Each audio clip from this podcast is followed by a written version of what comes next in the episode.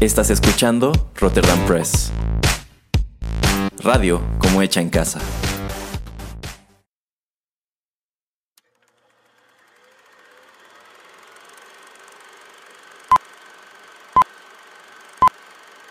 Rotterdam Press presenta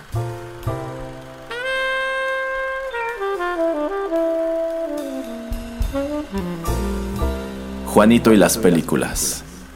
Un espacio reservado para el séptimo arte.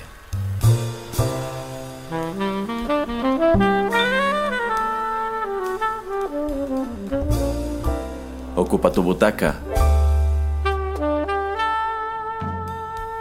Comenzamos.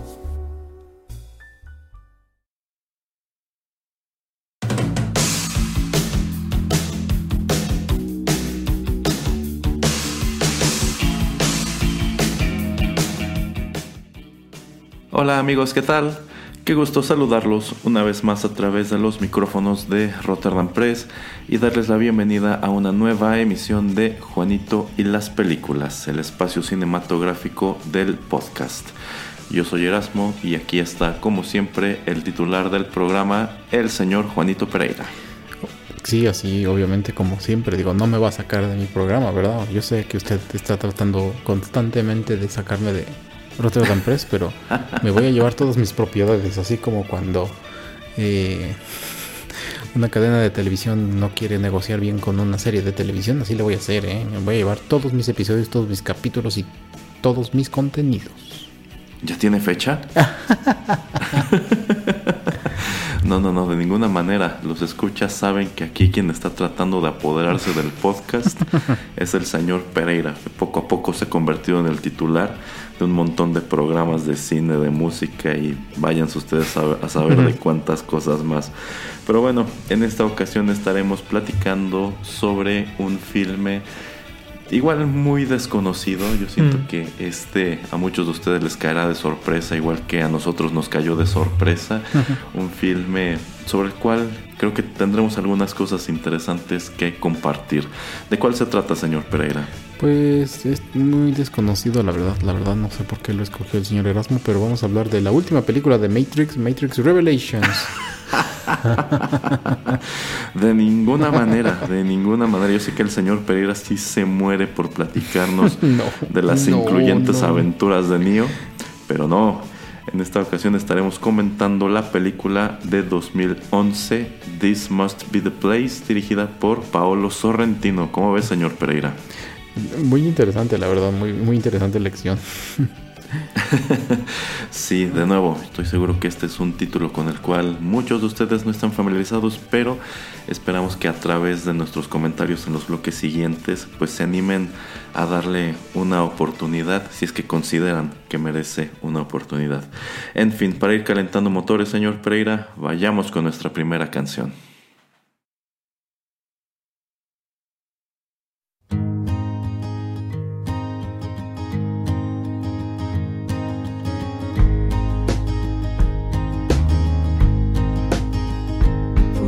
I've seen. You're magnificent. You fight evil with all you do. Your every act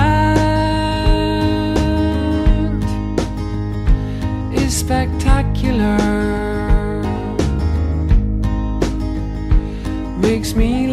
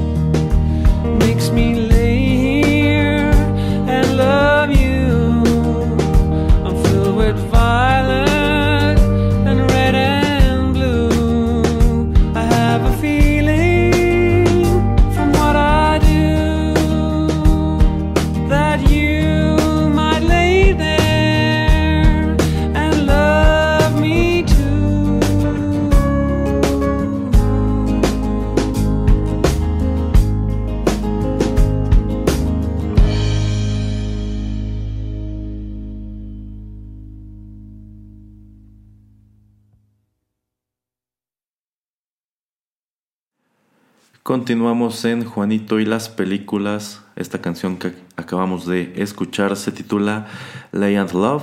Esto corre a cargo de la banda The Pieces of Shit y forma parte del soundtrack de la película This Must Be the Place del año 2011, cuya música fue recopilada por Emmy. Esta canción fue escrita por David Byrne y Will Oldham. De hecho, es precisamente Will Oldham quien interpreta estas vocales. The Pieces of Shit no es una banda real, es una banda que existe únicamente dentro del universo de esta película. Sin embargo, pues un número de las canciones que pues no solamente, no, no solamente se presentaron dentro de la película, sino que llegan a este soundtrack, pues son atribuidas a ellos. A pesar de que es una banda que no existe, las canciones son interpretadas por Will Oldham y todas ellas son escritas, igual que otras cosas que se escuchan en este filme, por David Byrne, a quien quizá algunos de ustedes recuerden como el guitarrista y vocal de la banda Talking Heads. Eh, que de hecho, bueno, termina siendo un personaje muy importante pues para esta película. Bueno, ya se los dije en el bloque introductorio. Esta cinta es de 2011. Es una película, de hecho, italiana. A pesar de que está grabada en inglés y tiene a actores eh, estadounidenses eh, e ingleses, me parece. Pues esta es una producción italiana porque el director Paolo Sorrentino es italiano. El filme viene encabezado muy interesantemente por Sean Penn, a quien de hecho ya mencionamos hace poco en nuestro programa de The Professor and the Madman. También encontramos a Frances McDormand en un papel secundario considerablemente menor. Y también a Joth Hirsch, a quien yo sé el señor Pereira recuerda muchísimo de su favorita, Día de la Independencia, donde este señor es el papá de Jeff, de Jeff Goldblum. De hecho. y bueno, también hay una pequeña aparición de David Byrne al interior de esta historia. Y este filme, debo decir, yo no lo conocía hasta hace un par de meses. No tenía idea de que esto existía. Y es que en una charla aquí en la casa de pronto surgió, es que existe una película con Sean Penn que va más o menos de esto y Sean Penn está caracterizado de esta manera. Y dije, ah, caray, qué interesante. Y nos sentamos a verla y dije, voy a obligar al señor Pereira a que la vea y que nos sentemos a platicar al respecto. Bueno, pues en este filme encontramos a Sean Penn interpretando un personaje que solo nos es presentado como eh, Cheyenne o Chayanne, Cheyenne, yeah. quien es un pues es una estrella de rock venida a menos, Mm. cuya imagen está totalmente inspirada en Robert Smith. No tanto su personalidad, porque la personalidad de Robert Smith no es para nada como esto. Es, bueno, este personaje es muy sarcástico, Mm, pero Robert Smith no, no se expresa así de lento No. y suavecito. y bueno, este personaje nos es revelado, pues eh, al inicio de esta historia vive muy acomodadamente en Irlanda, de- bueno, en, en Dublín, es en, en la ciudad de Dublín. Eh, y descubrimos que solía ser, bueno, que alguna vez fue un rockero muy famoso, quien estaba al frente de una banda eh, que nunca vemos en la película, que se llamaba Cheyenne and the Fellows, la cual, pues a su vez, es una especie de sátira de Susie and the Banshees. Y bueno, este rockero está enfrentando una especie de crisis de la mediana edad. Eh, digamos que la película en un principio nos muestra mucho de cómo es su cotidianeidad, ¿no? Cómo vive este señor allí en su, en su casa, cómo es su relación eh, marital. Frances McDormand interpreta a Jane, su esposa. Eh, y pues me gusta que son pues dos individuos que dia- diametralmente opuestos. Su esposa de ninguna manera tiene alguna relación con el mundo de las estrellas de rock. Eh, y, de- y bueno, llegado a un punto, pues este personaje eh, descubre que su, su padre está muriendo o acaba de fallecer y esto lo obliga a regresar a los Estados Unidos porque a pesar de que vive en Irlanda, este personaje es eh, originario de los Estados Unidos y allá pues decide perseguir la que fue la gran empresa inconclusa en la vida de su padre, que bueno, eso quiero que lo comentemos un poco más adelante. Eh, señor Pereira, antes de que yo lo obligara a ver esto, ¿tenía algún conocimiento de que esta película existiera? No, la, la verdad no. La verdad no, no me acuerdo ni haber visto alguna vez a Sean Penn eh, con este eh, maquillaje, con supongo que con esta peluca, eh, porque no creo que haya crecido así su cabello. Eh, No, no, no, no, de ninguna manera. Eh, no, no, la verdad no, no había tenido yo conocimiento de que esto existiera. Eh, también es casi pues una indie, una película indie, ¿no? Entonces este, Super indie, ajá. entonces es muy difícil que si esto no, no llega al cine, pues es difícil también que uno lo conozca. Eh, digamos que la bendición y lo bueno ahora de los servicios de streaming o el poder rentar pues virtualmente cualquier película en línea es eso, ¿no? De que hay cosas que uno sabe que existen eh, y que ahora puede uno tener a su alcance, ¿no? Como por ejemplo eh, muchos actores que pues dejan de ser A-listers, que terminan haciendo muchas películas, B-movies como les dicen, que nunca llegan al cine. Eh, un ejemplo, por ejemplo, es Nicolas Cage, que hace sin número de, de películas al año, que nunca las, la- uno las va a ver en, en el cine y la única manera en que uno puede verlas es si en verdad las busca en línea para rentarlas. Em, es ese tipo como de película, entonces era muy difícil para mí haber sabido de ella, yo creo. Sí, de hecho, este es un filme, pues, bastante desconocido. Eh, es un filme también un poquito desafortunado por cuestiones que comentaremos más adelante. Sin embargo, pues, sus orígenes se remontan a alguna premiación de estas, pues, muy orientadas precisamente al cine independiente. No recuerdo exactamente en este momento cuál, pero es, pre- es precisamente en una de estas entregas de premios que a Sean Penn le toca ser parte del jurado y este director italiano Paolo Sorrentino eh, pues se lleva alguno de estos galardones. Y el mismo Sean Penn comenta que él quedó muy sorprendido con su trabajo y que mientras estaban pues posando para la foto él se le acercó y le dijo considérame para tu siguiente proyecto y el siguiente proyecto que nace de la cabeza de este director es este filme, This Must Be the Place, el cual tiene su origen en dos cuestiones que me parecen muy interesantes, sobre todo tomando en cuenta que no hay alguna relación entre ellas. Eh, a decir del director, a él se le ocurre esta idea, en primer lugar, porque le toca leer un artículo de regreso como por el año 2009, 2010, de que acababa de morir un criminal de la Segunda Guerra Mundial, un, pues, un- alguien que estuvo este, metido dentro del partido nazi, y a él le sorprende mucho que pues todo este tiempo después aún haya pues personas así que siguen vivas, porque Mm. lo cierto es que muchos de estos criminales de guerra han probado ser en sumo longevos, Mm.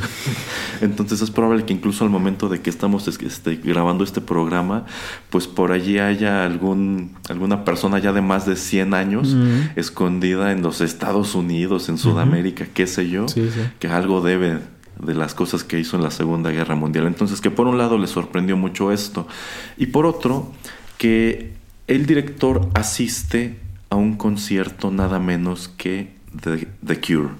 Y al parecer él recordaba esta banda de su juventud y algo que le llama mucho la atención es que pues Robert Smith sigue manejando exactamente la misma imagen. Y él dice, bueno, eh, a mí me parece una imagen pues medio juvenil o infantil, Mm. entonces que a él le causa ruido que el rockero todavía se ve así. Y no solamente eso, que en su día a día se toma el tiempo de peinarse así y siempre anda vestido más o menos de la misma manera. Cuando pues hay muchos otros, hay muchas otras estrellas de rock que sí, tienen una imagen muy emblemática sobre el escenario como por ejemplo Ozzy Osbourne, pero Ozzy Osbourne no se ve así todos los días, es más, hace no tanto surgieron unas fotos de paparazzis en donde descubres que pues esta larga cabellera que él maneja ya es una peluca. Mm, y en su día a día tiene el cabello corto y rubio que de hecho es su color natural. Entonces que él dice bueno él, él jun- se le ocurre juntar estos dos elementos para contar la historia de una estrella de rock altamente inspirada en Robert Smith que pues eh, después de un número de años que deja los, los escenarios, se suelta a perseguir a un criminal de guerra nazi Mm. en los Estados Unidos. Y cuando escuché el planteamiento dije, quiero ver esto. No, no me importa lo que digan las reseñas, quiero verlo.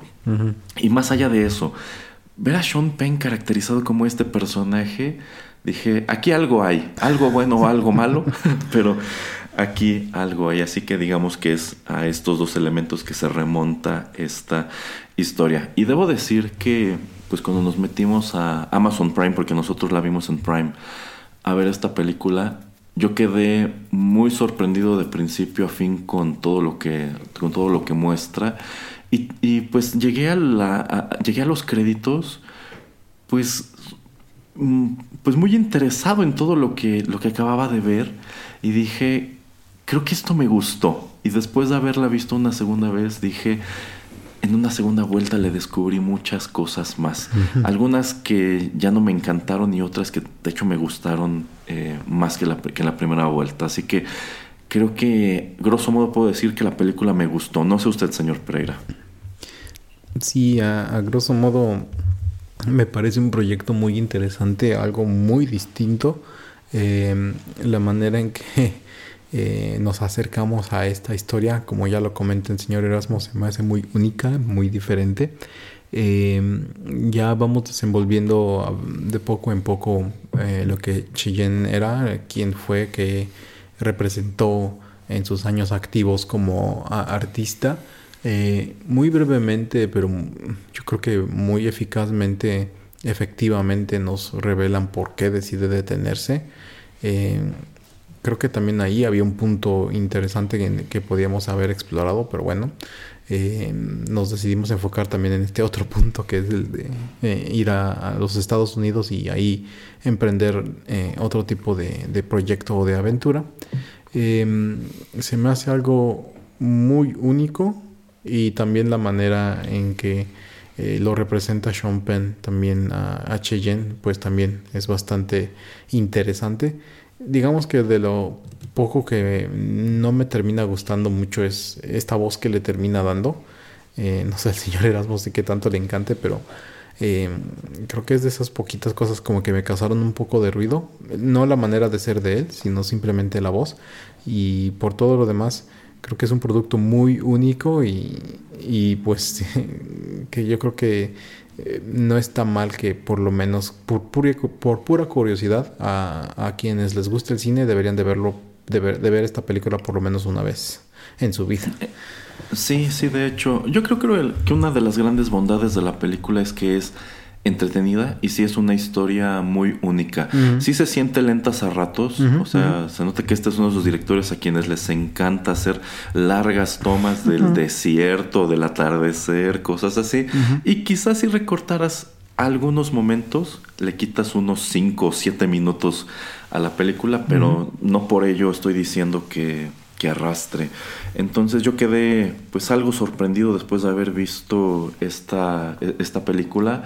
Eh, coincido con el señor Pereira un poco en cuanto a que no estoy del todo seguro cuán buena elección haya sido Sean Penn para interpretar a este personaje Cheyenne, sobre todo porque el rostro de Sean Penn es algo muy identificable. Hay una que otra escena en donde causa algo de ruido. Debo decir, una gran peculiaridad de este personaje es que, igual que muchas estrellas de rock de la, de la realidad, como que llegada a cierta edad, parecen señoras.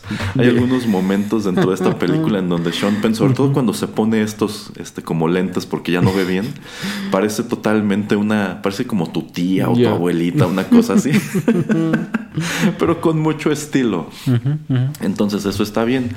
Eh, a decir de Sean Penn, él decide darle al personaje esta voz lenta y medio chillona. Porque cuando Paolo Sorrentino le manda el guion, él se imagina que el personaje tiene que hablar así. O sea, va a verse como Robert Smith, pero tiene que hablar de esta manera. Quizá hubiese eh, funcionado un poquito mejor si no le hubiese imprimido esta voz que pues es algo de lo que más se le señala a la película, que es un poco irritante a ratos y hace que sus diálogos se sientan como que son eternos, ¿no? Quizá que se hubiera puesto a ver algunas entrevistas con Robert Smith, pero no sé. Eh, yo, yo siento que Sean Penn de, de pronto quiere hacer este tipo de personaje pues muy muy caricaturesco, más o menos como lo que vimos en I Am Sam, que fue en su momento igual una película muy divisiva. Este, y bueno, tanto así que ya lo hemos comentado en Tropic Thunder es una de las que señalan como que fue un error haber abordado al personaje de, de ese modo. Pero al ver esta cinta dije, híjole, yo siento que aquí Sean Penn otra vez está tratando de desaparecer en el personaje, pero no lo consigue del todo y dentro de lo que cabe termina haciéndolo ligeramente irritante. O sea, yo no lo detesté, yo siento que de cierta manera la imagen y la manera en, en la que habla es algo de lo que lo hace muy único. Y a mí al, al menos termina gustándome bastante.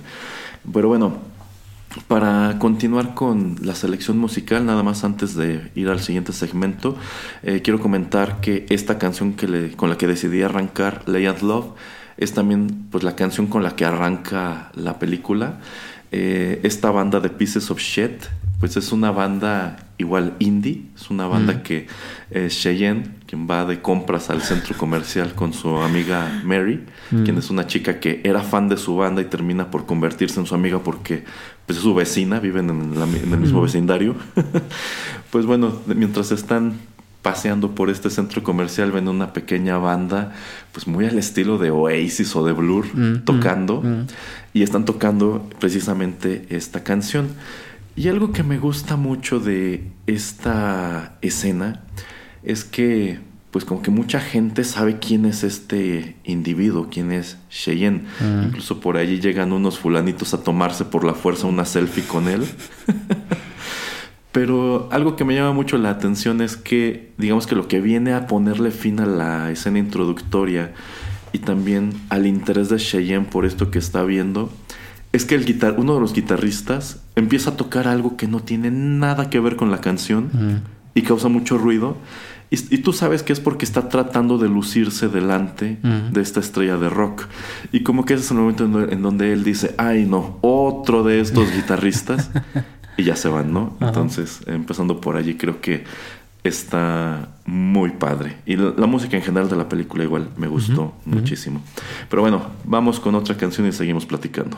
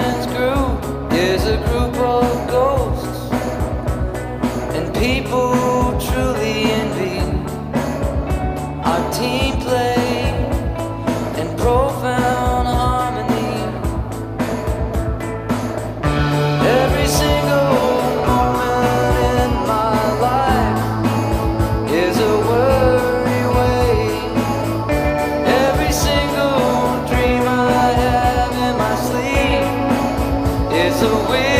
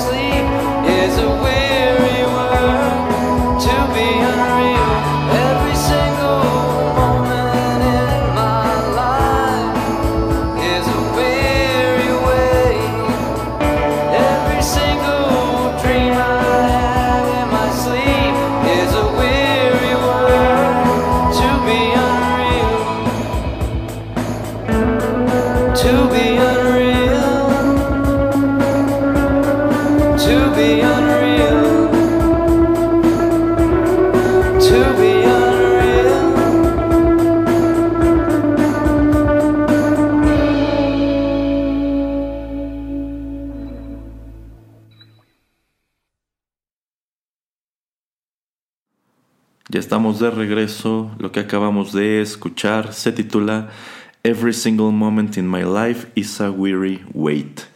Esto corrió a cargo de, híjole, no sé si se pronuncia así, Nino Bruno L. Okitraque o Trache, no lo sé. Es decir, Nino Bruno y las ocho pistas. Y esta canción, eh, bueno, a est- esta canción es algo raro porque le toca debutar dentro del soundtrack de la película, no se escucha dentro de la misma, pero posteriormente esta canción aparece en un álbum precisamente de Nino Bruno titulado Sei Corvi contro il Sole, este es un artista italiano, publicado también en el año 2011 por el sello Goodfellas. Y bueno, a pesar de que la canción no suena en la película al momento de estar rascando en el soundtrack, digo, pues esta canción me gustó, me gustó lo suficiente como para traerla al programa. Y no solo eso, descubrí que en sí la canción sí iba a aparecer en la película. Es más, forma parte de una escena eliminada. Y esta escena hubiese tenido lugar, bueno, hubiese sido un montaje pues más o menos en este punto que quizá recuerda el señor Pereira, cuando Cheyenne ya está en los Estados Unidos y, se- y está viajando por el país en esta pickup negra, hay una parte en donde él se detiene a cargar combustible y cuando sube la camioneta ya está trepado un señor como nativo americano. Y Cheyenne muy quitado de la pena dice, bueno, pues vámonos juntos, ¿no? y en algún momento este señor nativo como que nada más le dice, detente aquí, se baja y se mete caminando al desierto y nunca lo vuelves a ver. bueno, se supone que en, en este punto habría un montaje en donde sonaría esta canción y se te revelaría que esta canción al interior de la película venía de la banda de Cheyenne, es decir, Cheyenne la cantaba. Este, este- era uno de los grandes éxitos de su banda Cheyenne and the Fellows. Y habría una escena en donde mostrarían clips del video musical, en donde pues verías cómo, se, cómo, cómo era el aspecto de Cheyenne más joven, se veía prácticamente igual, y todos los integrantes de la banda manejaban esta misma cabellera de Robert Smith. Últimamente deciden no incluir esto en la película, no sé por qué, si es un montaje que solamente tomaba un par de minutos, y pues tú terminas de ver la historia sin saber realmente cómo sonaba esta, esta banda. De hecho, pues por lo mismo que, por lo que decía en el bloque anterior que quizá hubiese sido mejor otro actor en lugar de Sean Penn, es porque él pues no toca ni canta nada al interior de esta película, vista de que pues, él no es un músico a pesar de que está interpretando a uno. Entonces, este, pues siento que esa fue una oportunidad perdida de al menos dejarte escuchar un poco de cuál era el sonido de esta banda que te revelan al principio tiene más de 20 años que dejó los escenarios. Y precisamente hablando de pues lo que respecta al planteamiento de la película, lo que respecta al pasado de Cheyenne, yo siento que sobre todo cuando la ves por segunda ocasión, hay muchas cosas que te van quedando claras en lo que es, digamos, la primera media hora de la película, que es lo que transcurre en Dublín. Ese no te muestran pues cómo es el día a día de este, de este personaje. Y no solo eso, pues a otros personajes con los cuales él interactúa y muchos de los cuales tristemente terminan por convertirse en hilos conductores que no fueron a ninguna parte. Porque muchos de los personajes que te están mostrando aquí, que es gente con la que él convive y quizá no le gusta tanto, o es gente a la que él frecuenta, o son sus vecinos, o es Mary, o es la mamá de Mary, o es este chico que está interesado en Mary y está tratando de hacer malabares para ver si consigue una cita o la puede conquistar pues es un, es un lugar al cual de hecho ya no regresas. Pero a mí me estaba gustando, me estaba gustando mucho. Señor Pereira, ¿qué le parece todo pues, este primer acto?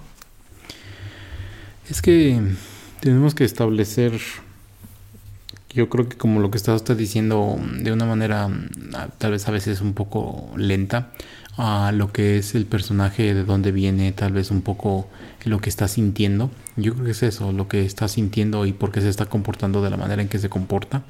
Em, creo que em, es en un momento, ¿no? Donde em, está ahí con su esposa, eh, con Frances McDormand, y le dice, creo que estoy deprimido, y creo que ella le dice, no, nada más estás este, aburrido porque no Ajá. tienes nada que hacer.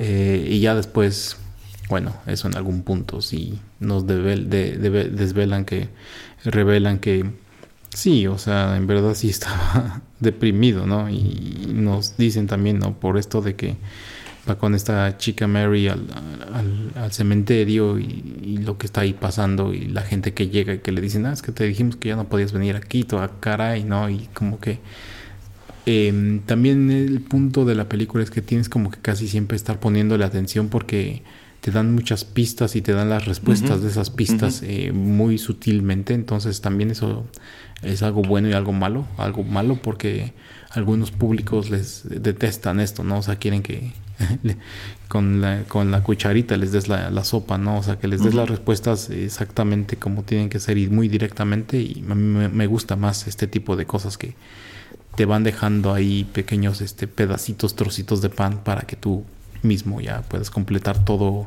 o pedacitos de, de rompecabezas como para que tú los vayas completando. Em, entonces, eso es lo que atrapa, ¿no? Lo que atrapa a la película, caray, este personaje, ¿qué es lo que pasó? ¿Por qué se retiró hace tanto tiempo? ¿Por qué sigue usando el mismo maquillaje? ¿Por qué no cambia la manera en que eh, se viste?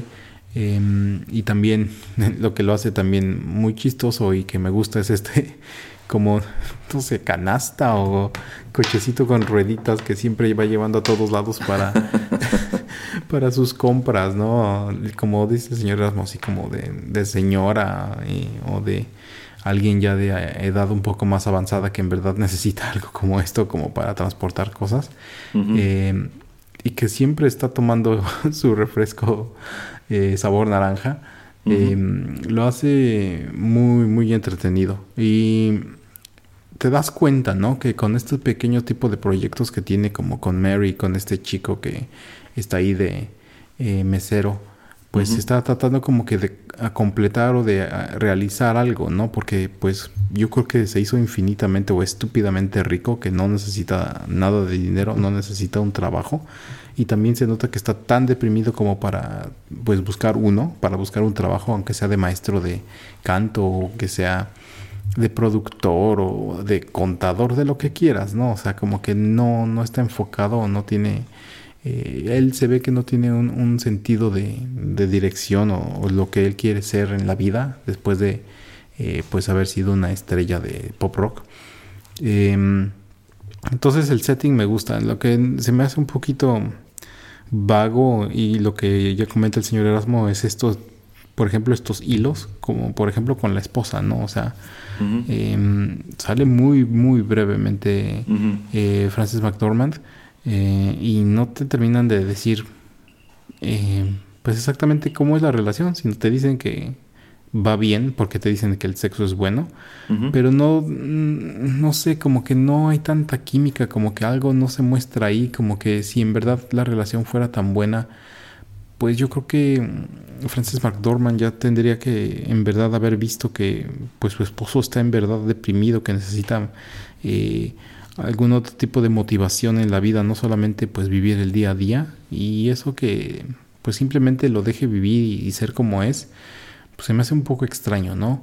Eh, ya dicho eso, el que siempre esté con Mary también lo hace pues eh, también entretenido porque en algún punto también eso que le dicen de ah es que pensé que era no sé si tu hija en un punto y en el otro como que eh, si era así como que ah pues te conseguiste una chavita ahí como como pues para no sé de tu amante o de lo que sea no entonces así como que eh, también te lo dejan muy abierto eso entonces eso también me termina agradando.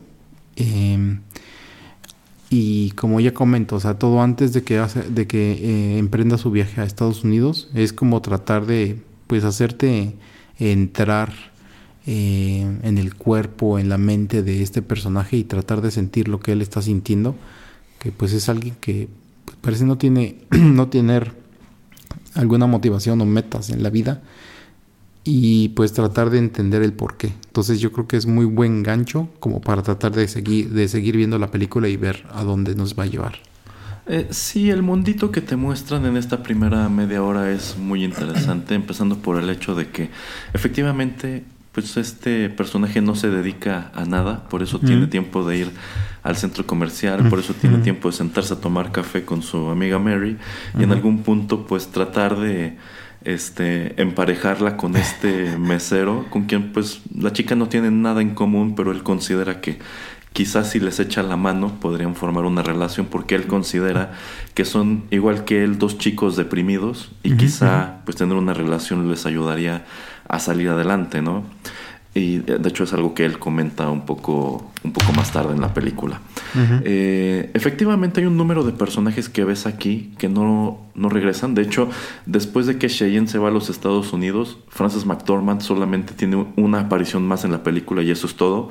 No sabes, pues, tomando en cuenta eh, la manera en la que termina el personaje, el personaje de Cheyenne, esto, este, pues cómo va a cambiar la relación entre ellos si es que la ha de cambiar, ¿no? Porque lo que tú entiendes es que ella, pues está muy contenta con él y parece estar muy enamorada de él, parecen ser una, una buena pareja, eh, a pesar de que, pues en definitiva no tienen como que puntos en común porque él fue una estrella de rock, pasa sus días, este, pues en su casa, sabes, descubres que está invirtiendo en la bolsa, efectivamente al parecer hizo mucho dinero en sus años como músico, y ella sí tiene un empleo. De hecho, es, es bombero. y, este, entonces, pues siento que esa es una línea argumental que se pierde.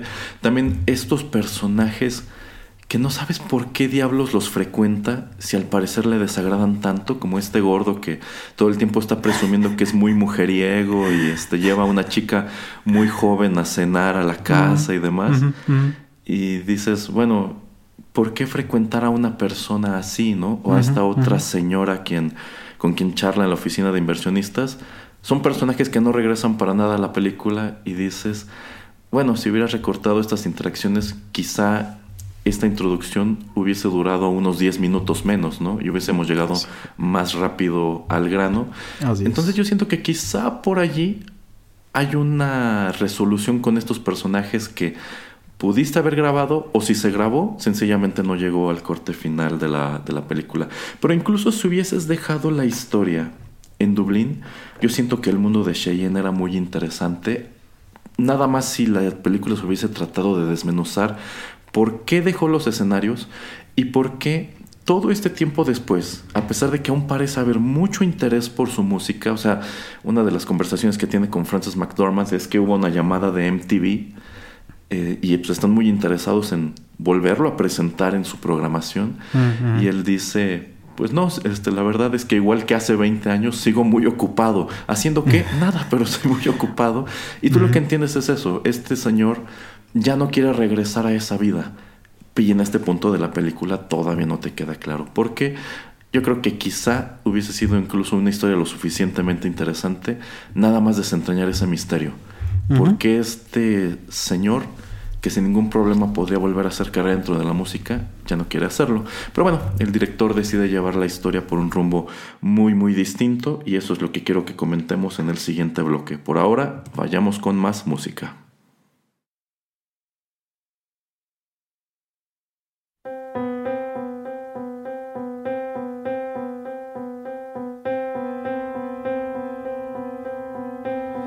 And so don't pretend that this isn't what you wanted to come true. If it falls, it falls, and it rains all around, and it's because of you. Things that you were, were made to do, things put inside, things flow through you.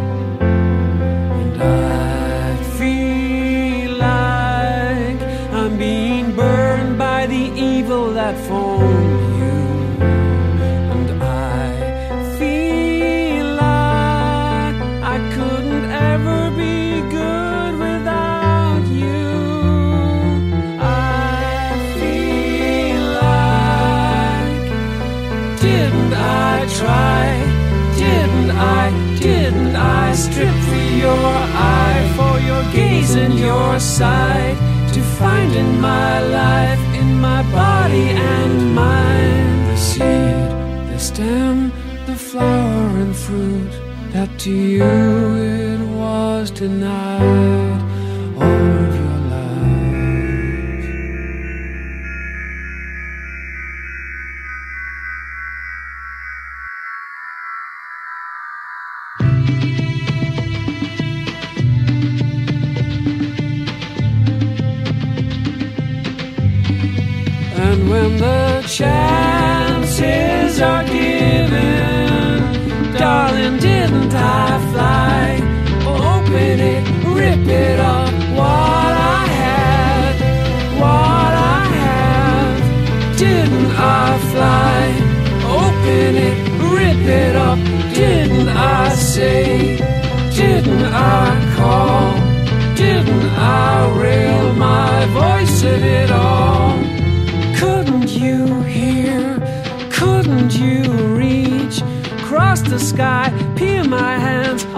cheek, peeling my hands, my hands, my face, my face is yours.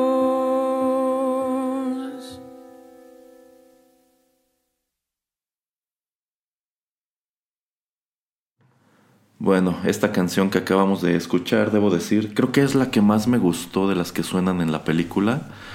Y de hecho creo que es de las mejores piezas originales que escribe David Byrne para este soundtrack.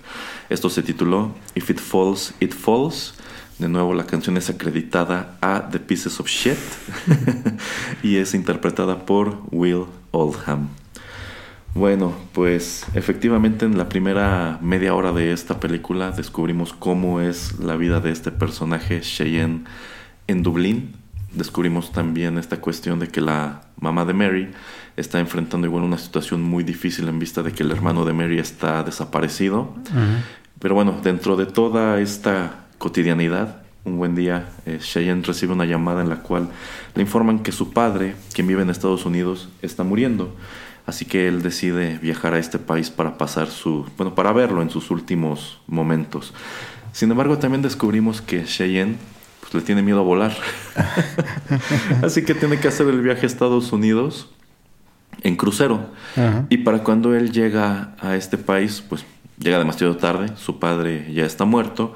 Allí descubrimos que su familia, bueno, él viene de una familia judía y que en realidad pues su relación con su familia no era nada cercana. Al parecer él en algún momento deja el país y nunca regresa hasta este punto en su historia. Y es allí que el personaje de Judd Hirsch le informa que pues durante toda su vida su padre estuvo obsesionado con encontrar a pues un guardia que trabajaba en el campo de concentración en el cual él, él estuvo recluido durante la Segunda Guerra Mundial y pues encontrarlo y pues supongo que asesinarlo o algo así. Pero pues esta es una empresa que él no logra llevar este a término.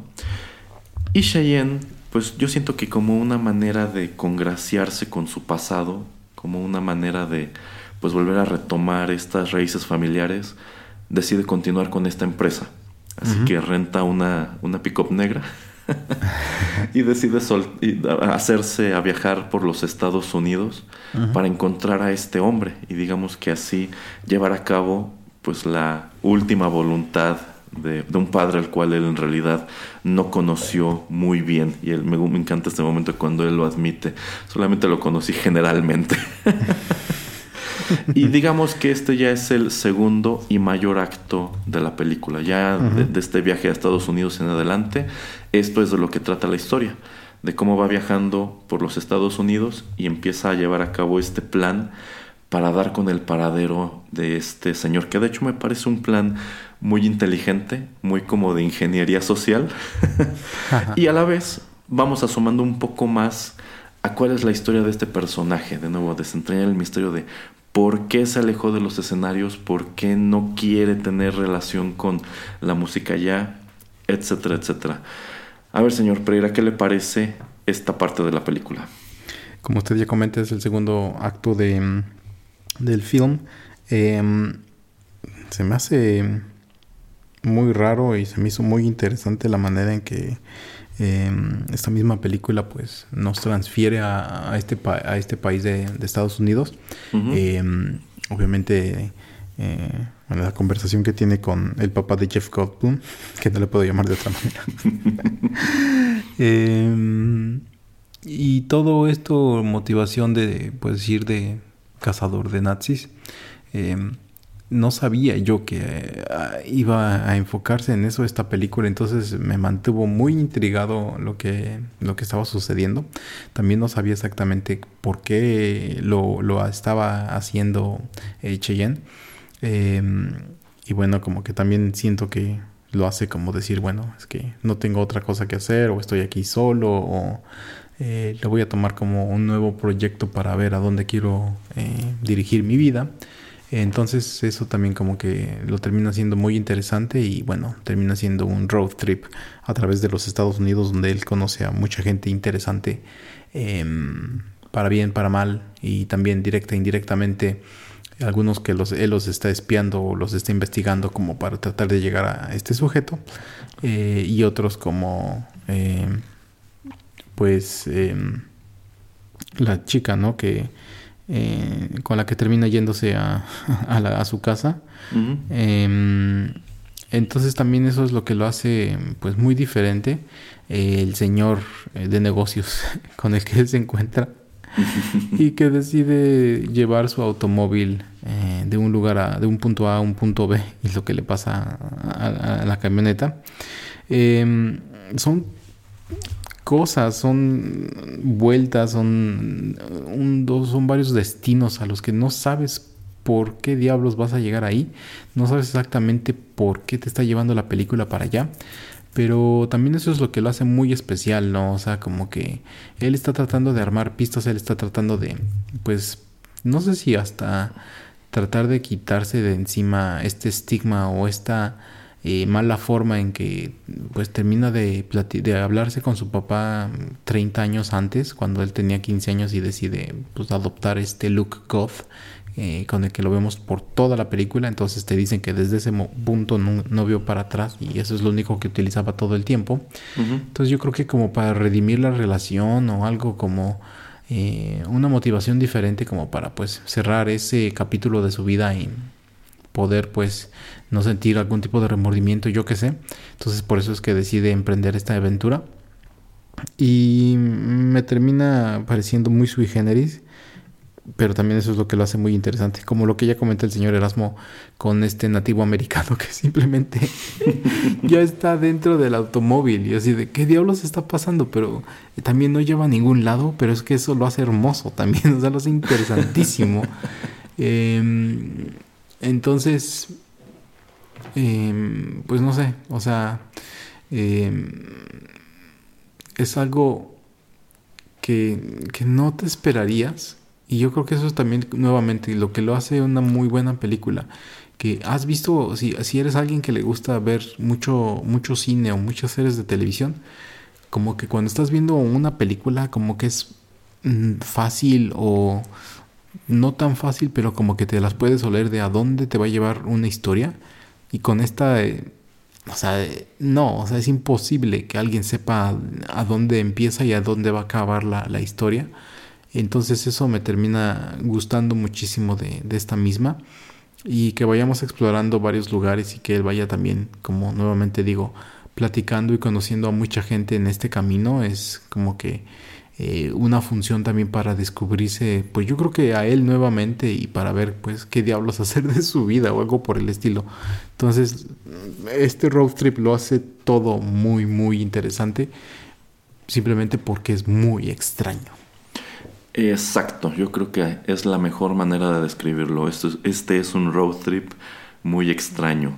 Y el- me, me- me gusta mucho eh, este momento cuando pierde la primera pick-up, que es una manera muy espontánea. Ajá. Y este, él mismo comenta, últimamente me están sucediendo cosas muy raras. Con su Y vocecita. dices, sí, sí, sí, efectivamente le están sucediendo cosas muy sui generis, pero yo siento que allí radica en buena medida el encanto de, de este filme. Eh, creo que hay muchos buenos momentos durante este, este acto que, insisto, es el cuerpo principal del filme. Eh, hay una parte en donde él está sentado en un bar, pero no está bebiendo, y es en donde descubres que él no ha tomado alcohol en no sé cuánto tiempo, porque en su juventud tomó todo el que tenía que tomar. Pero está sentado junto a un tipo que es este tatuador y este y en algún punto le comenta es que tatuar no es un trabajo, es un arte. Mm. Y de pronto Cheyenne comenta, ¿te has dado cuenta cómo hoy en día ya nadie trabaja? Todos se dedican a algo artístico. y dije, tiene toda la razón. Ah, sí, porque este...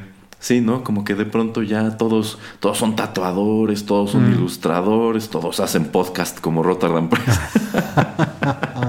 Entonces dije, wow, qué buena observación sobre lo que es el mundo contemporáneo, donde ya nadie quiere trabajar, ya todos son artistas.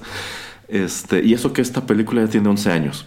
Mm, Eh, ta- también me gusta, me, me gustan mucho, bueno, dentro de, dentro de este plan que él está llevando a cabo para rastrear al, al nazi, este, pues me gusta cómo él en primera instancia, me parece que es el, el personaje de Jod Hirsch, quien es como tal un cazador de, de nazis.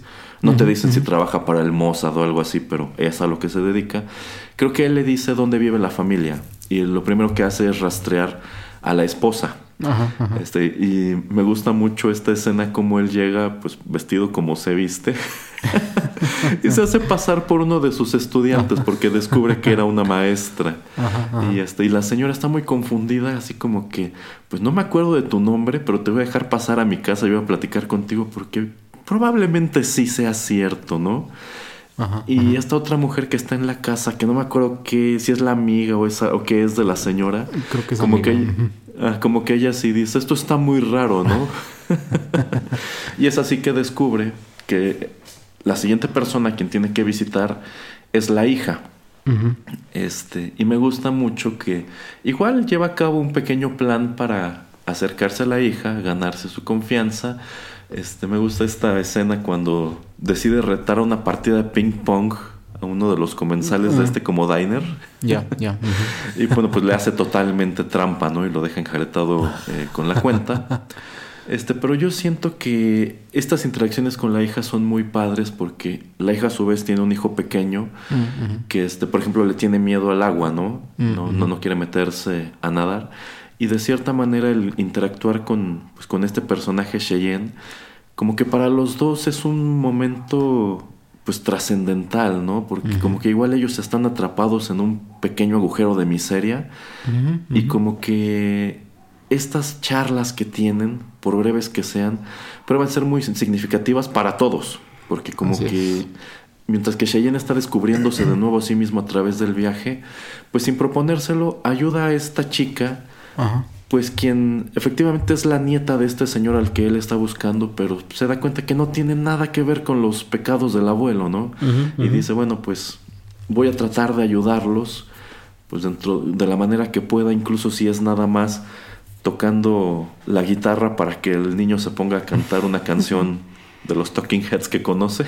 De, Que, bueno, de me parece un- Fire. me- De me Arcade pare- Fire. Sí, sí, sí. me parece un enredo muy interesante y muy generacional, ¿no? Como Ah. el niño le pide una canción de Arcade Fire y él muy indignado, esa canción no es Arcade Fire. Arcade Mm. Fire hizo un cover de The Talking Heads.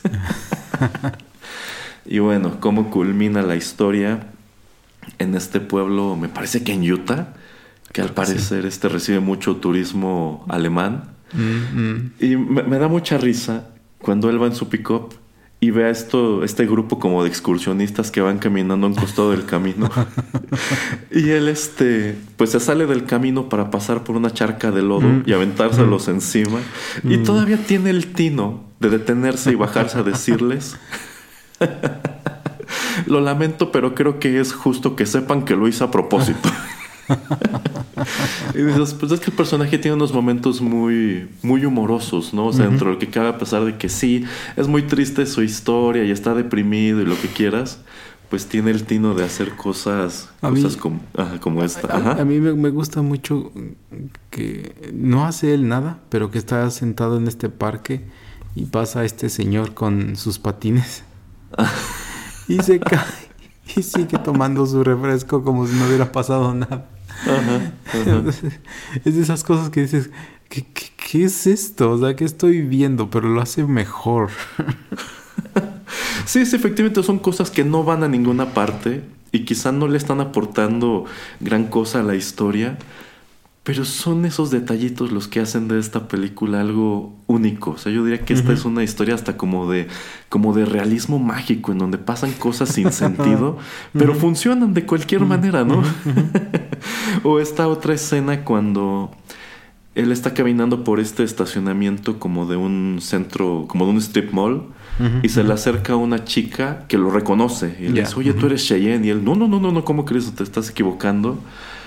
Y de pronto ve pasar un remolque en donde va parado un señor con un bigote de Adolf Hitler. De hecho. Y es cuando él dice, ah, de veras, yo estaba aquí buscando un nazi. Y dices, ¿por qué diablos pasaría un remolque en donde va parado un señor con un bigote de Adolf Hitler, no? Exacto. Pero digamos que eso devuelve la historia a su curso. Entonces para mí funcionan muy padre eh, todos esos momentos y otros que quiero que comentemos ya en el bloque siguiente. ¿Algo más que quiera comentar aquí, señor Pereira? Mm, no, no, no, no. Yo creo que para no arruinar todas las sorpresas, yo creo que aquí es un buen punto para la siguiente melodía. Muy bien, entonces pues vayamos con la cuarta y última canción de nuestro programa.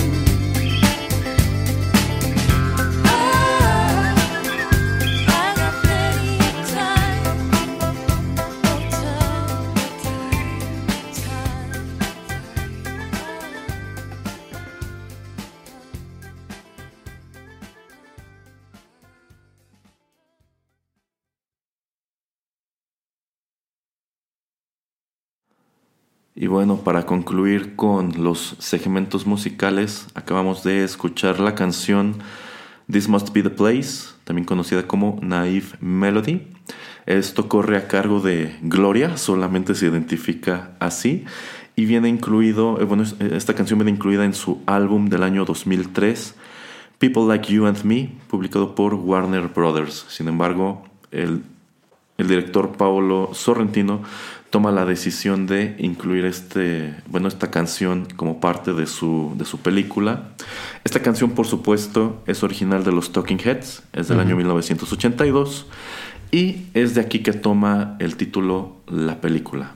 This must be the place. No podemos decir que la canción esté como tal, digo que la película esté inspirada como tal en la canción, pero digamos que esto es de cierta manera retomar esta tendencia medio ochentera de hacer películas que llevaban títulos de canciones, ¿no? Entonces, pues muy interesante por allí. Más interesante si tomamos en cuenta que David Byrne, el cantante, bueno, quien interpretaba esto originalmente junto con los Talking Heads, pues tiene una aparición en la película. Es más, esta canción tiene, hasta donde yo recuerdo, tres apariciones dentro del filme. Y yo creo que uno de los momentos más espectaculares de esta película es precisamente cuando da inicio al segundo acto, pues el hecho de que Cheyenne por algún motivo decide asistir en los Estados Unidos a una presentación de David Byrne y está tocando una versión en vivo de esta misma canción. Debo decir, una muy buena versión de, de la misma. Y más allá de eso, creo que este es un montaje padrísimo. Yo no termino de entender cómo grabaron toda esta secuencia en donde la cámara empieza en un ah, punto mm. y pues termina transformándose en algo totalmente distinto cuando descubres que en realidad estás dentro de un concierto. Mm. Bueno, a mí me pareció una toma padrísima. No sé usted, señor Pereira. No he buscado, no sé si en verdad en algún punto, mm, en algún concierto de David Byrne, eh, este sea el setting o haya sido así en su tour eh, que esto sucediera. Sobre todo con esta chica que está ahí como... Leyendo. Y pegada a esta cosa, ¿no? Es interesantísimo. Y cómo se mueve, ¿no? O sea, hasta peligroso. Entonces es muy interesante. Pero por lo menos en el film... Eh, todos los que están ahí en, en, escena, según yo, son todos los que lo acompañan, los músicos que lo acompañan en, cuando él va de tour. Eh, pero sí hay una canción. A mí me gusta más la. Eh, bueno, a mí me gusta mucho esta versión que escuchamos eh, en la película con David Byrne. Eh, me gusta también la de la interacción, el dueto, o el, la colaboración que hace con Arcade, Fire. y esta de Gloria es muy interesante porque pues es un grupo sueco, de hecho, que eh, saca esta canción y también el video es muy, muy chistoso. Entonces, si alguna vez ven el video, eh, pues a mí me parece algo muy chistoso. Em, y no sé exactamente por qué o cómo es que termina saliendo David Byrne en, la película. O sea, yo sé que es porque está haciendo él la música pero es también de esas escenas que no entiendo exactamente por qué tienen que estar ahí. Como que él está, o tal vez tengo que verla dos, tres veces la película porque no, no entiendo mucho el punto de cuál es la conversación que ellos tienen. O sea, como que eh, se está viendo Cheyenne en, en, los eh, en, un como reflejo de alguien que él pudo haber sido si él hubiera continuado su carrera. Eh, siento como que eso es a lo que van no de que bueno es que si veo lo que es este señor y lo que ha hecho después de Talking Heads pues tal vez yo podría haber estado ahí. Es algo que yo quiero o que yo hubiera querido hacer o no. Entonces eso también como que eh, te digo, si te deja varias pistas o te deja varias eh, cuestiones ahí, esta película que si tú mismo quieres perseguirlas, puedes tratar de encontrar respuestas o de, eh, pues, entrar de cabeza, de cabeza al, hoyo del, conejo a ver a dónde vas a salir, ¿no? Entonces te puedes tirar a este pozo sin fondo. de preguntas que tal vez nunca van a tener respuestas, pero entonces por eso también lo hace muy especial eh, eh, toda la historia y toda esta película, ¿no? O sea, el guion por eso se me hace muy, muy interesante. Sí, eh, yo siento que esta escena cuando Cheyenne se encuentra con David Byrne debió estar un poco más adelante. Porque es un diálogo muy importante, ya Mm. que es allí en donde descubres por qué Cheyenne no siguió con su carrera musical y por qué pues va a este cementerio en donde al parecer no es muy bienvenido. Entonces, eh, sí es una interacción importante. Eh, Yo siento que pues le da mucho plus para que te sigan vendiendo esta imagen de que es un rockero, el hecho de que conozca a otros rockeros como, como este. Incluso en algún punto de la película él menciona que llegó a cantar junto con, con Mick Jagger. No, Entonces, no, no, no. pues- Mick Jagger cantó conmigo. sí, de hecho hace esa, esa precisión. Entonces, eh, por ese lado creo que es pues una manera de construir mejor a esta estrella de rock ficticia. Pero yo hubiese situado esta interacción con David Byrne más adelante. Eh, creo que también una escena muy importante es cuando pues concluimos con este espectáculo y descubrimos a Cheyenne entre el público. Y mientras que todos están pues bailoteando y están muy felices, pues él tiene una cara totalmente de miseria, incluso me parece que está llorando, como es muy oscura la toma, no se alcanza a ver muy bien. Y es allí cuando pues Cheyenne se suelta a decirle todas las cosas que no ha podido decirle a su esposa, por ejemplo, y que incluso él se siente mal porque cree que no merece llevar la vida que está llevando de regreso en Dublín. Y tú entiendes que quizá en parte por eso es que decide pues continuar la misión del papá de encontrar a este a este nazi. Insisto, sí es un gran momento. Yo lo hubiese citado un poco más adelante para dejarte la interrogante pues del pasado de Cheyenne durante, durante más tiempo. Pero bueno, llegado el acto final de la, de la película, pues eh, Cheyenne haciendo pues su labor de detective y ya una vez más con ayuda de este cazador de nazis, pues por fin logra rastrear a este individuo. eh, quien efectivamente está viviendo en, en Utah. Ah, bueno, otro gran valor de esta película es que prácticamente todo está filmado en locación, es decir, si te, si te están diciendo que esto es Nuevo México, sí se fueron a grabar a Nuevo México, si esto es Utah, sí se fueron a grabar a Utah. Por ese lado, una buena parte del presupuesto debe haberse ido en estar moviendo la producción. Eh, quizá por eso ya no regresan con los personajes de Dublín, porque habían gastado mucho dinero. Pero bueno, me gusta mucho cuando encuentra por fin a este señor que ha estado persiguiendo durante más de una hora, porque siento que es una escena que te dice mucho sobre el papá Y te dice mucho también sobre quién es este hombre. Porque en un principio Judd Hirsch no quiere ayudarlo en vista de que pues, este no es un criminal de guerra importante. Él se lo dice, pues este no es Adolf Eichmann, era un guardia de un campo de concentración y pues si tu papá le tenía rencor, pues es algo muy de tu papá, pero no me parece un objetivo muy, muy interesante. Y descubres que efectivamente no lo era tanto.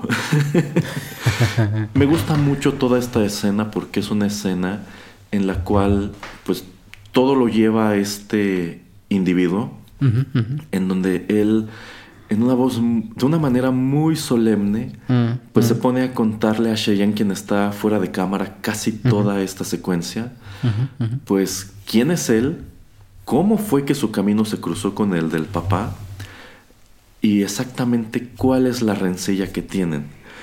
Y en primer lugar descubres que el papá le guardaba mucho rencor a este individuo porque lo humilló, nada más. O Así sea, no, es. no, no es tanto que lo hubiese torturado y cosas así, sino porque en, el, en algún momento hubo una humillación que el papá nunca le perdonó y para él fue algo, fue, fue un agravio tan grande que decidió dedicar el resto de su vida a volver a encontrar a este hombre.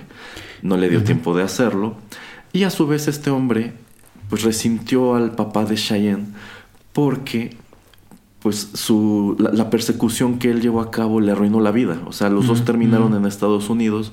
Él pensó que el, el hecho de haber escapado a Estados Unidos le permitiría llevar una vida normal, pero no pudo hacerlo porque estaba este señor judío persiguiéndolo por todas partes y encontrándolo porque él revela que le mandaba cartas amenazándolo y diciéndole de cosas. y por eso tuvo que irse a esconder a este, pues, a este lugar en medio de la nada. Este, y me parece pues una gran reflexión la que hace este personaje al final.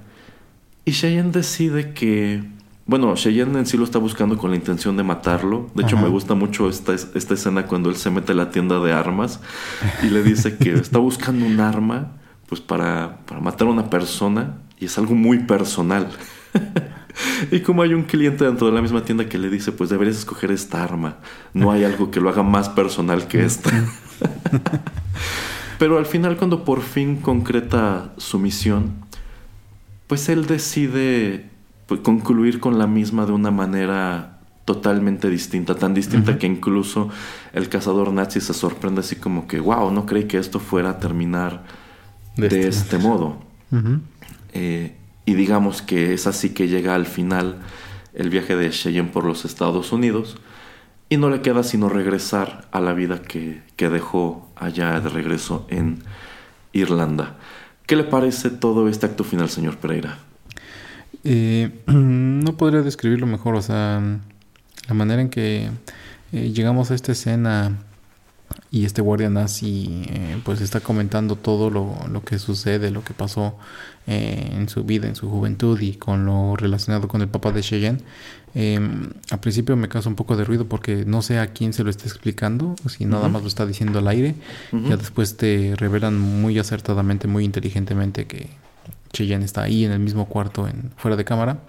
Eh, y sí, este castigo que, que le dan, ¿no? De pues dejarlo desnudo a un hombre ciego, a alguien que pues ya octogenario o hasta más, eh, más grande, eh, tenerlo afuera de, de su trailer este que donde está habitando, donde se está escondiendo, pues lo hace eh, pues bastante también nuevamente muy diferente, ¿no? Porque no sabes exactamente si Cheyenne por comprar el arma en verdad va a matar a alguien que no conoce o por qué lo va a hacer, si simplemente es eh, alguien que no tenía una relación tan grande o profunda con su, con su padre, o tal vez en algún punto que no te explican, eh, esto es lo que causa que pues no le guste este estilo gótico que él adopta. Entonces, bueno.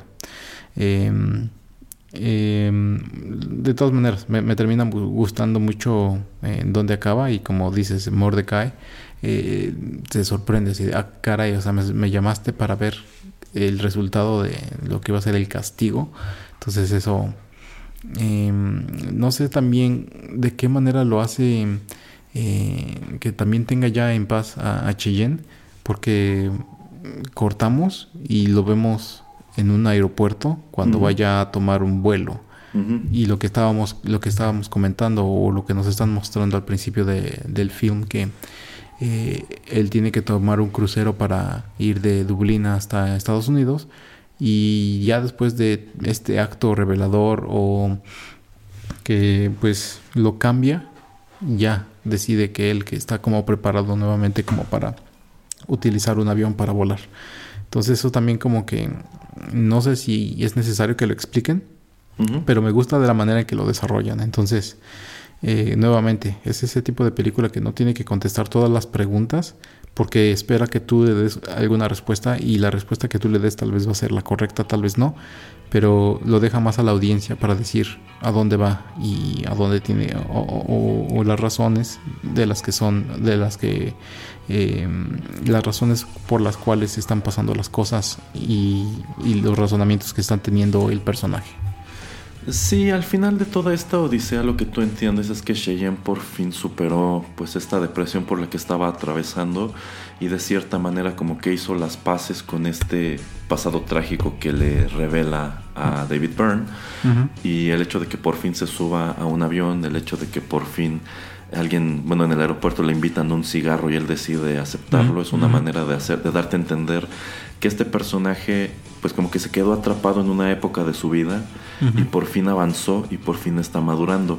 Quizá el único detalle que no termina de convencerme es exactamente lo que ocurre al final, cuando él va en busca de, de la mamá de Mary. Eh, y pues lo vemos, lo vemos como lo vemos. Y esta es otra manera de decirte, bueno, pues por fin este personaje dejó atrás todas estas cosas que lo, que lo atormentaban. Yo no creo que ese cambio de imagen tenga precisamente que significar eso. Yo creo que la imagen que venía manejando lo hacía pues muy único. Y no creo que tenga que, que, haberla, que, que haberse alejado de ella necesariamente para dar a entender que, que ya avanzó, ¿no? Y que puede retomar su vida. Eh, insisto, es- yo siento que hay muchos hilos argumentales del principio de la película que no concluyen.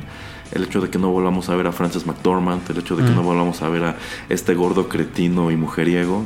No sé, yo siento que son cosas que me hubiese gustado ver cómo, va- cómo, cómo se van a transformar en vista de que el personaje ya tuvo todo este crecimiento. No sé si son escenas que se grabaron y quedaron fuera del corte final, no, son, no sé si son cosas que ya no pudieron grabar porque no tenían presupuesto o sencillamente el director consideró que no era necesario decírtelas. Me hubiera gustado verlas, pero incluso sin ellas creo que la película termina de una manera bastante satisfactoria. Dicho eso, pues lo cierto es que este filme pasó prácticamente desapercibido de regreso en el año 2011 De hecho. eh, y también tiene la peculiaridad de que tuvo una muy mala recepción crítica. De hecho yo me puse a buscar en YouTube reseñas de este filme, no hay muchas y prácticamente todas las que encontré lo señalan como que es un desastre, Eh, critican mucho la interpretación de que hace Sean Penn de este personaje y bueno, señalan que en general no les gustó y pues me- a mí me, me causan ruido porque debo decir la película me gustó. Me gustó Mm. mucho. La segunda vez que la vi, como que sí encontré un número de detallitos que dije, efectivamente están todas estas cosas que no van a ninguna parte, pero no creo que demeriten tanto como para decir la película es una porquería. Está este detalle también de la voz que le da Sean Penn al personaje. Bueno, ya dijimos lo que teníamos que decir al, al respecto, pero yo no creo que este sea un mal filme. De hecho, a mí me pareció... Me pareció muy bueno, tiene muy buena música, la fotografía es eh, muy bonita y yo no tendría ningún inconveniente en recomendarlo. Si tienen aquí en México el servicio de Amazon Prime, allí pueden, allí pueden verlo y yo creo que coincidirán con muchas cosas de las que hemos estado diciendo el señor Pereira y yo. ¿O usted qué opina? Sí, efectivamente. Es un film muy diferente, es algo eh, a lo cual no estamos muy acostumbrados a, ver eh, y sobre todo si es que consumimos mucho pues de todo lo que sale generalmente o principalmente de, Hollywood. Entonces, eh, para hacer un film indie, sí, tiene muy buena presentación. Me gusta mucho que nuevamente hay muchos sube y bajas, hay muchas preguntas que pues no parece que vaya a responder la película y nuevamente eh, cuando uno empieza a verla no sabe a dónde va a ir, no sabes exactamente por qué saltamos de Dublín a Estados Unidos a, hacer un viaje a través de este país eh, y todas estas cosas que le suceden a través de, de todos los minutos de la película pues lo hacen algo muy interesante. Entonces eh, yo también recomendaría verla solamente por eso no porque son pequeños fragmentos luego que como un- en un conjunto terminan funcionando como eh, una historia eh, que no tiene que ser coherente pero que sí terminan em, pues reflejándose en esta transformación que sufre el personaje de, de, de Sean Penn de Cheyenne. Entonces eh, sí véanla y como dice el señor Erasmus si tienen Prime pues ya ya saben dónde Así es.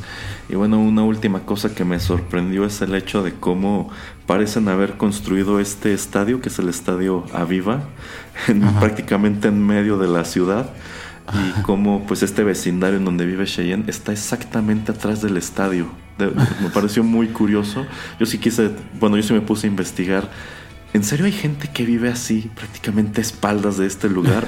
¿Y qué problema debe ser, no? Cuando hay fútbol. Así ¿Alguna vez ha este, viajado usted a Dublín, señor Pereira? No, no, de hecho todavía tengo la curiosidad. eh, ya, ya le diré. Yo iré a visitar el estadio. Bueno, cuando vaya, de- busque la casa o busque esta calle en donde vemos Lo haré. este, a Sean Penn caminar por la, por la película. Entonces, pues sí, sí, este filme muy, muy interesante, muy recomendable. Yo creo que es una lástima que haya recibido en su momento estas, estas críticas negativas. Quizá hubiese funcionado mejor, de nuevo, con otro actor en el, en el Mm. personaje de Cheyenne, porque algo que señalamos también cuando estuvimos platicando sobre The Professor and the Madman es que no le ayudó gran cosa el elenco. Ya lo dijimos, de muchos años para acá, como que este señor Sean Penn se ha vuelto una figura en sumo antipática allá en Hollywood. De hecho, en esta reciente entrega de los Oscars, que fue una entrega de Oscars muy escandalosa, pues eh, precisamente Sean Penn estuvo haciendo olas porque él quería convertir el evento en, en algo político Mm. y bueno, por las cosas que dijo es fácil entender porque mucha gente allá en Hollywood ya no quiere pues, relacionarse gran cosa como él y, por, y porque hay gente que ya le rehuye a cualquier Mm. cosa en la que aparezca. Pero hablando de This Must Be the Place, este es un filme al que vale la pena le den una oportunidad. Pero bueno, es así que estamos llegando al final de este programa. ¿Algo más que quiera agregar, señor Pereira? Eh, no, solo recuerden que en soundcloud.com encuentran todos nuestros contenidos y si se sus- suscriben al podcast, en- ya sea por ejemplo en Spotify o en alguna aplicación de podcast, pues todos los nuevos programas son descargados automáticamente a su dispositivo y si no también nos encuentran en muchos boxes y también en Tuning Radio. Así es. Bueno, pues no queda sino despedirnos. Se despiden de ustedes a través de los micrófonos de Rotterdam Press, el señor Juanito Pereira y Erasmo. Hasta la próxima.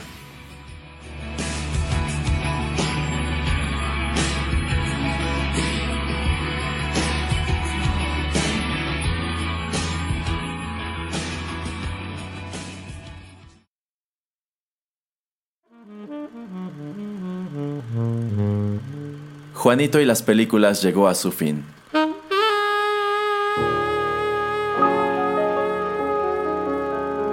Pero no te vayas todavía, que hay permanencia voluntaria. Quédate con nosotros en Rotterdam Press.